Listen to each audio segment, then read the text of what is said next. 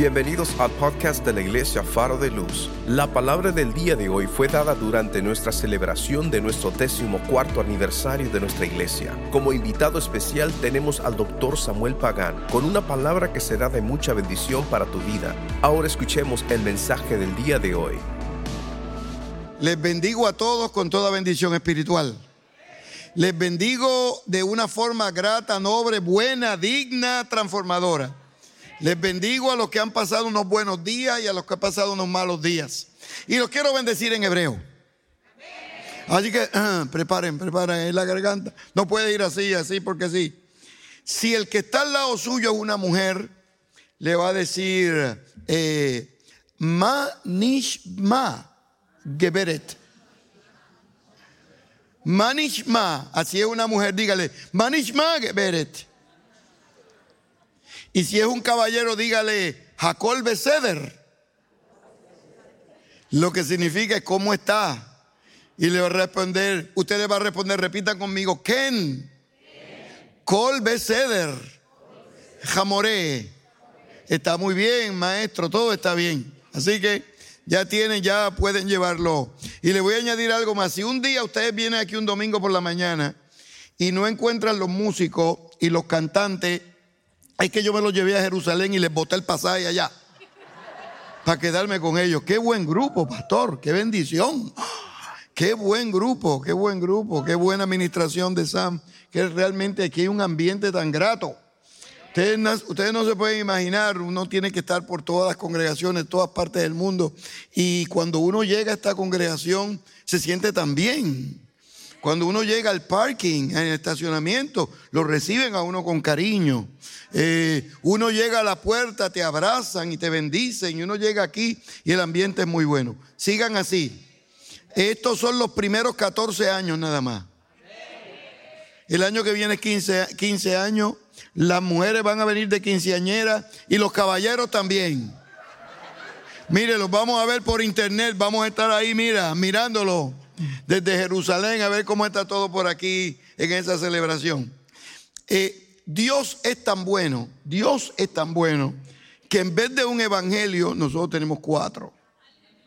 Cuatro evangelios que presentan la figura de Jesús de Nazaret desde diferentes ángulos. Por ejemplo, si yo quiero saber cómo es este micrófono, yo lo puedo describir desde este ángulo nada más.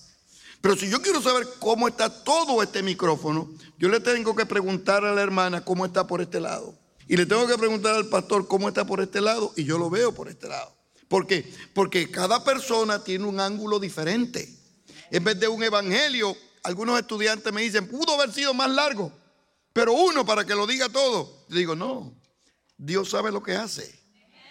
Por ejemplo, Mateo presenta a Jesús como un segundo Moisés presenta a Jesús para la comunidad judía y se presenta como un Moisés que sube al monte. ¿Recuerdan?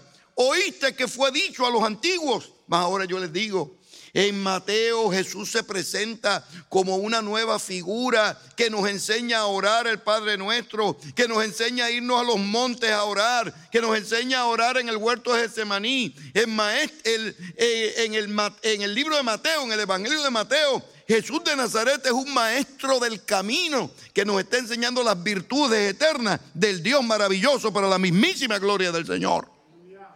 Lucas, por ejemplo, Mateo, Marcos nos presenta al Señor como el Señor de las parábolas.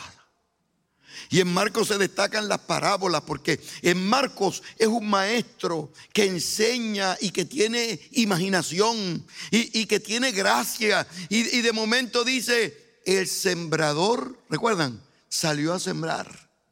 Y sigue diciendo, un padre tenía dos hijos. Y sigue hablando las parábolas y las parábolas como que se nos meten por dentro. Y de pronto había un hombre que asaltaron en el camino de Jericó a Jerusalén y viene un samaritano que se supone que le hubiese dado la espalda, pero le da la mano. Porque nos enseña el Señor en las parábolas que en el reino la gente grande del reino no es la que manda, la gente grande del reino no son los orgullosos, la gente grande del reino no son los que se creen mejores que los demás. La gente grande del reino es la que ama, la que perdona, la que bendice, la que le da la mano al caído en el nombre del Señor. En el reino el más grande no es el que habla malo. En el reino el más grande no es el que alza la voz. En el reino el más grande no es el que tira una puerta fuerte. Si usted tiene que gritar, alzar la voz, hablar malo, dar un puño en la mesa para demostrar que usted es el que manda en su casa, es porque hace rato no manda nada.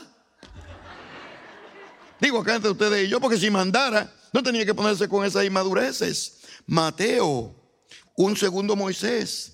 Marcos, un maestro de las parábolas. Lucas, el Señor de las sanidades. Porque Lucas viene desde la perspectiva médica. El, Señor que sana a la gente. Y en Lucas uno ve que las sanidades tienen una virtud adicional. Mateo, Marcos, Lucas. Pero en Juan se presenta un Señor extraordinario. Juan no introduce a Jesús desde Belén. Juan no introduce a Jesús desde Juan el Bautista. En Juan la primera afirmación que nosotros tenemos en el Evangelio según San Juan es que en el principio, ¿quién recuerda de memoria? Era el verbo y el verbo era Dios y el verbo era con Dios. El Cristo de Juan rompe los linderos del tiempo. El Cristo de Juan empieza el día uno, cuando se está creando y diciendo, sea la luz, y fue la luz. Ya el Cristo de Juan andaba por ahí escuchando las necesidades de la gente, presto para dar vida y vida en abundancia. El Evangelio según San Juan es un Evangelio maravilloso que tiene textos extraordinarios. Uno estudia el Evangelio según San Juan y se encuentra en el capítulo número uno a Felipe y Natanael.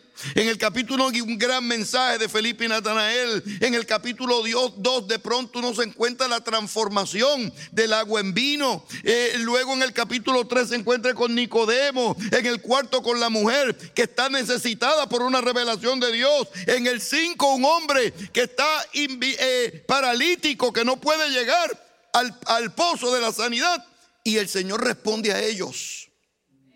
Si uno estudia el Evangelio según San Juan, uno nota una forma diferente de presentar a Jesús. Por ejemplo, en el Evangelio de Juan no hay sanidades. Esa palabra no se usa. Lo que se usa son señales milagrosas. Interesante.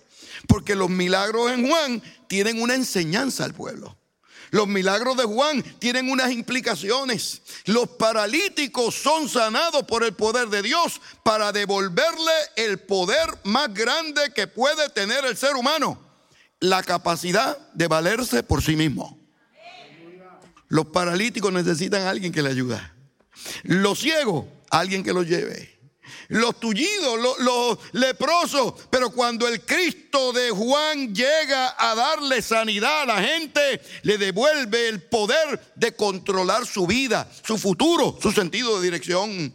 Y el poder mayor que puede tener el ser humano es la capacidad de controlar su vida y controlar su futuro de forma tal que pueda decir con seguridad que ni lo alto, ni lo bajo, ni lo presente, ni lo porvenir, ni cosa creada arriba en el cielo o abajo en la tierra, le pueda separar del amor de Dios que es en Cristo Jesús, Señor nuestro.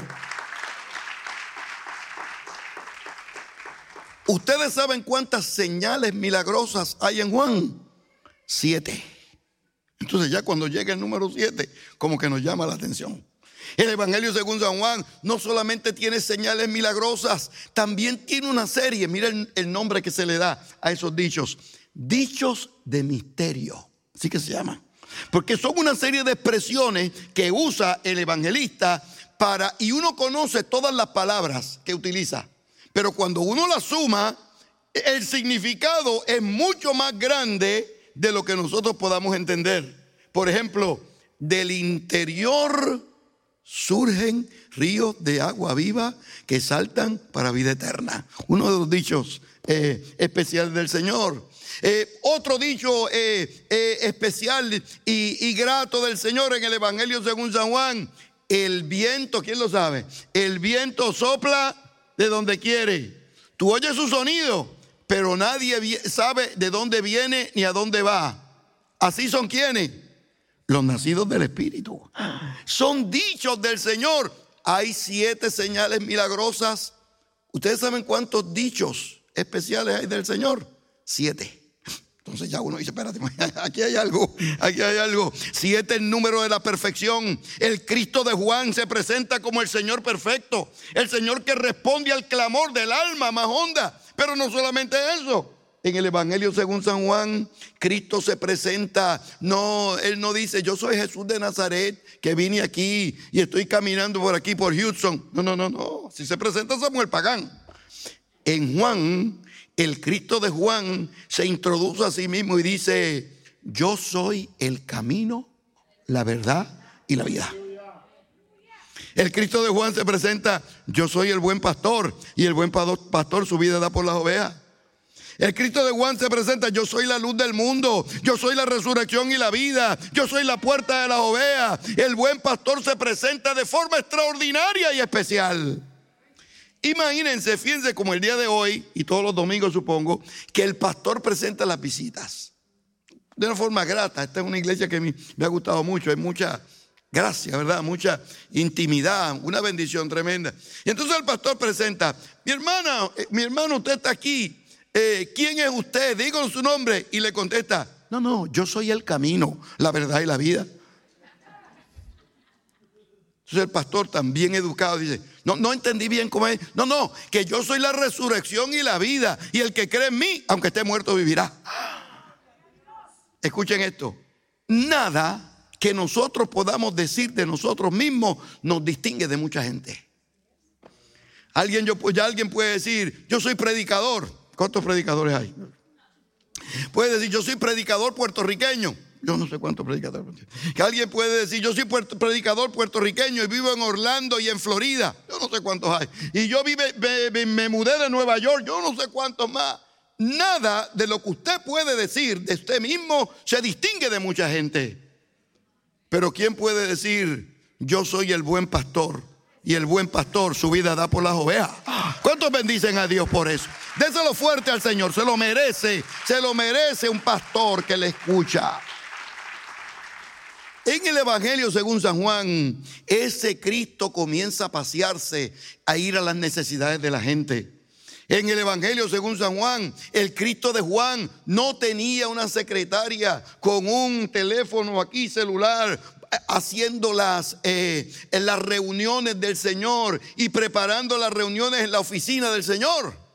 En el Evangelio según San Juan, el Señor va respondiendo a las necesidades de la gente y va donde está la gente. Y va donde está el que llora y el que sufre con hambre de altura, de lumbre y de Dios. Y va con las personas en necesidades y las visita. Y en el capítulo 9 hay una una dinámica extraordinaria que yo no quiero obviar en esta noche, en este día, porque creo que es importante para cumplir 14 años de vida.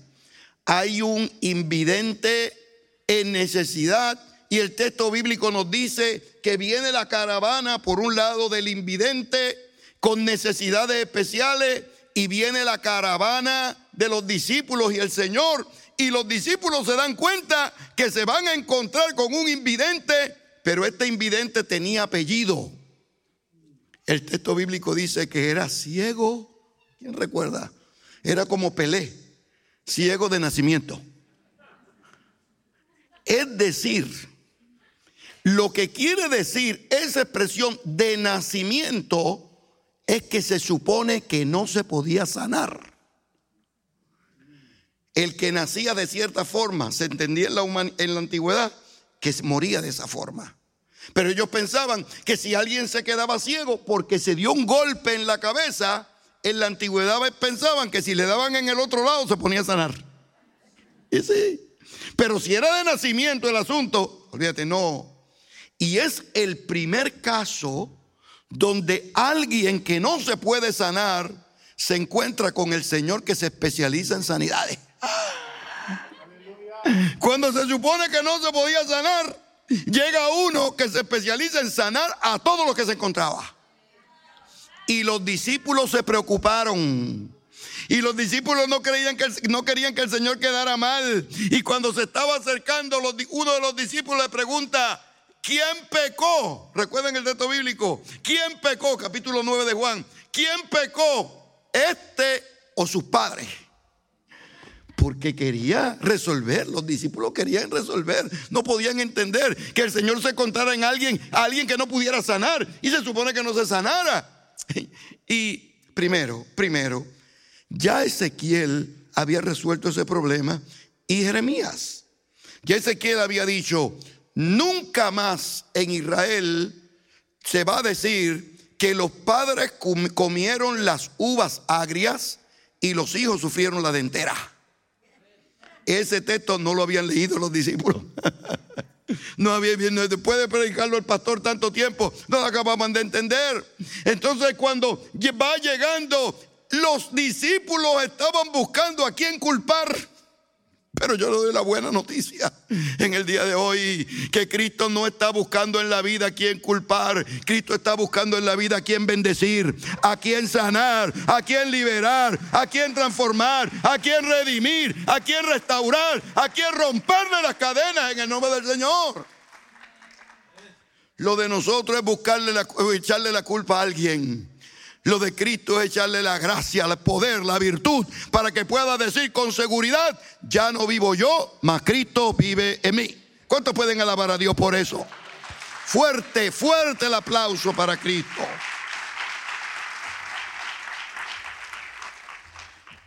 La comitiva de la muerte y del dolor viene por un lado. La comitiva de la vida y de la esperanza llega por el otro. Y cuando se encuentran, que ya los discípulos se están poniendo la, mano en la cabeza diciendo, ¿qué es lo que va a pasar? El primero que no se sana. El Señor comienza y dice, cuando le preguntan al Señor qué es lo que va a pasar, el Señor responde y le dice, yo soy la luz del mundo. Le pudo haber dicho, yo soy la sanidad. Le pudo haber dicho, yo soy la resurrección. Le pudo haber dicho yo soy la sal de la tierra. Le pudo haber dicho yo soy la puerta. Pero a él le dice yo soy la luz. Porque lo primero que uno necesita para ver bien es que haya buena luz.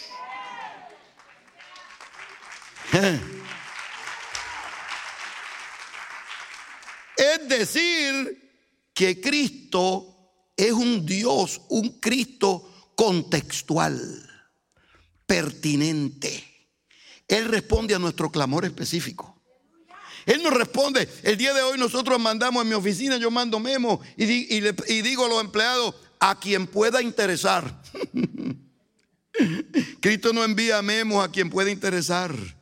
Pone el nombre, el apellido, la dirección, el número de seguro social, todas las condiciones. ¿Para qué? Para que usted sepa que se está dirigiendo a usted. De pronto los discípulos no saben cómo reaccionar y Jesús le dice, yo soy la luz del mundo porque Cristo responde a nuestras necesidades específicas.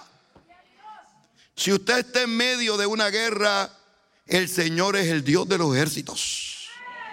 Si usted está enfermo, el Señor es el Dios de nuestras sanidades.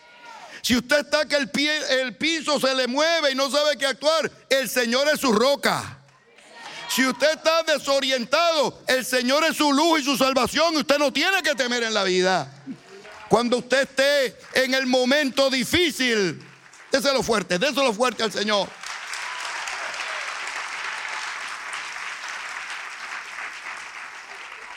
Cuando esté en el momento difícil de la vida, recuerde que el Dios nuestro responde a su necesidad, no como nosotros pedimos, porque nosotros no entendemos muy bien cómo es que, funciona. Gracias a Dios que el Señor responde conforme a sus riquezas en gloria.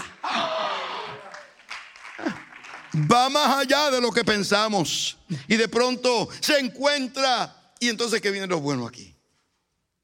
Miren lo que se le ocurre hacer al Señor. Escupe en el piso.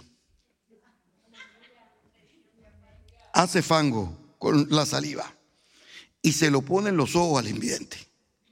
Ahora, cuando acabemos el culto, como estamos en celebración, el que quiera que yo le ponga fango en los ojos y vaya afuera, escupe, vengan donde mí para el pastor, el pastor y yo vamos a estar allí para escupir y ponérselo en los ojos. Esa es la parte más fácil.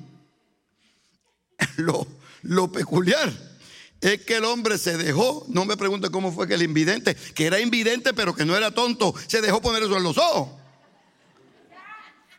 Pero lo grande no es el barro, lo grande no es la saliva, lo grande no es lo que... Lo grande es que llegó viendo. Lo grande es que fue y fue liberado y transformado por el poder de Dios. Ahora miren esto bien. Lo bueno del caso es que los domingos son buenos días para sanar. Los lunes, magníficos días para sanar. Martes, ideal. Miércoles, jueves, viernes, todos son buenos días para sanar. Pero al Señor se le ocurrió sanar al invidente. ¿Usted sabe qué día? Un sábado. Y cuando sana al invidente el sábado, los líderes religiosos casi se van en un brote emocional. Eh, yo no sé cuántos tuvieron que ponerse la pastilla debajo de la lengua porque no podían creer ¿Cómo es que el Señor se atreve a sanarlo un sábado y hacer trabajo un sábado? No se dan cuenta que los sábados no se hicieron para cautivar el ser humano, sino que Dios hizo el sábado para que se convirtiera en bendición, en gracia, en gloria, en descanso. Pero, pero los religiosos que estaban allí, fariseos y publicanos, dijeron, vamos a nombrar una comisión investigativa para que sepa quién somos nosotros. Y nombraron la comisión. Y la comisión se organizó, prepararon una metodología de investigación y a donde primero van es a los amigos del invidente. Cuando llega allí la comisión investigativa y le preguntan a los amigos del invidente, le dijeron, bueno, ¿qué nos puedes decir del que era ciego ¿Era ciego de verdad o no? Entonces los amigos del invidente se quedaron así, no sabían contestar. Y dice, bueno, él decía que era ciego. No se quisieron comprometer. Pero si alguien sabe si era ciego o no, es su mamá. Vayan y pregunten a la mamá. ¿Cuántas mamás hay aquí? Las mamás saben todo de nosotros. ¿Usted cree que le ha escondido algo a su mamá? Mire, solamente con mirarle los ojos ya sabe. Los jóvenes que están aquí no creen, no, no, solamente, es más, oliendo nada más saben lo que ha pasado. Cuando llegan donde la mamá, cambian la estrategia. Porque la, entrevistaron a la mamá, so pena de desacato. Y cuando llegan donde la mamá, díganos si era, nació de nacimiento. Comienza la investigación y la mamá comienza a sentirse un poquitito presionada y comienza un poquito. Y de momento la mamá se pone de pie y dice: No, no me pregunten más. Él es grande ya, pregúntale a él. interesante, interesante. Entonces la comisión se reorganiza y van donde Jesús. Cuando llegan donde el invidente, eh, cambian la estrategia de nuevo. Y ya no comienzan a cuestionar si estabas enfermo o no estaba enfermo, si estaba ciego o no estaba ciego, ya dieron por base de que realmente estaba ciego. Y cuando se encuentra con el ex invidente le dicen, da gloria a Dios, quien te sanó fue un pecador. Reconocieron que reconocieron que había sido sanado, reconocieron que Jesús sanaba. Y en ese momento el invidente respira hondo y lo mira con todo, con toda la fuerza y dice, mire, yo no sé de dónde es que él vino. Yo no sé a dónde se fue. Yo no sé cómo es que él hace estas cosas. Yo no le puedo explicar cuál fue el proceso. Lo único que yo le puedo decir es que en mi vida yo había visto y ahora veo hasta la gloria de Dios.